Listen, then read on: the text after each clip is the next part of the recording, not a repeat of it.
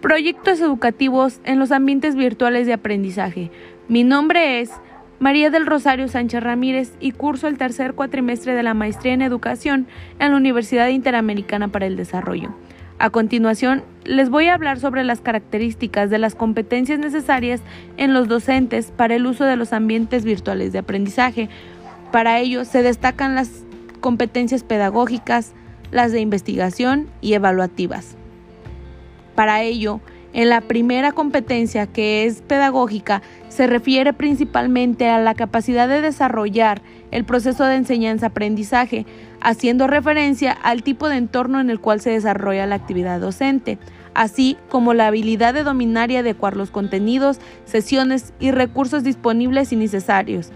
Mas, sin embargo, es importante tener en cuenta independientemente que el docente tenga mucha experiencia impartiendo clases de forma presencial, es necesario desarrollar habilidades para hacerlo en este tipo de ambientes, principalmente el uso de las tecnologías, de tal manera que el educando pueda lograr aprendizajes significativos teniendo presente el rol del estudiante y deberá tener una participación de manera activa, utilizando estrategias y construyendo escenarios que lo ayuden a aprender a aprender. Por otro lado, las competencias de investigación dan a saber que la investigación es una de las funciones más importantes en un docente de calidad, ya que esto permitirá mantenerse actualizado en conocimientos, volviéndolo más competitivo y permitiéndole aportar de manera académica el conocimiento científico a los educandos. Es de considerar también que las competencias de investigación son aquellas en las la que los educadores logren interpretar, argumentar, proponer alternativas en las que puedan preguntar y escribir a partir de la experiencia pedagógica de acuerdo a la problemática y o contexto en la que se desenvuelvan. El docente, de esta manera, deberá de desarrollar la habilidad de búsqueda de información adecuada y utilizarla de manera crítica y pueda desempeñar su labor satisfactoriamente y de tal manera que se garantice que el estudiante tenga un acceso a información de gran relevancia y confiable de acuerdo a los contenidos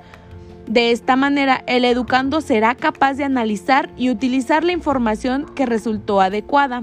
Por otro lado, y finalmente con las evaluativas, eh, cabe destacar que con este tipo de competencias nos referimos a que el docente tiene la habilidad de un buen manejo de técnicas de evaluación a través del uso de diversas herramientas mismas que permitirán evaluar y o conocer las destrezas desarrolladas, así como el nivel de apropiación de los conocimientos para que de tal manera se favorezca al estudiante detectar sus avances en los diferentes temas de conocimiento o también conocido como autoevaluación y asimismo desarrollará el pensamiento crítico mediante la valoración de desempeños y logro de los estudiantes.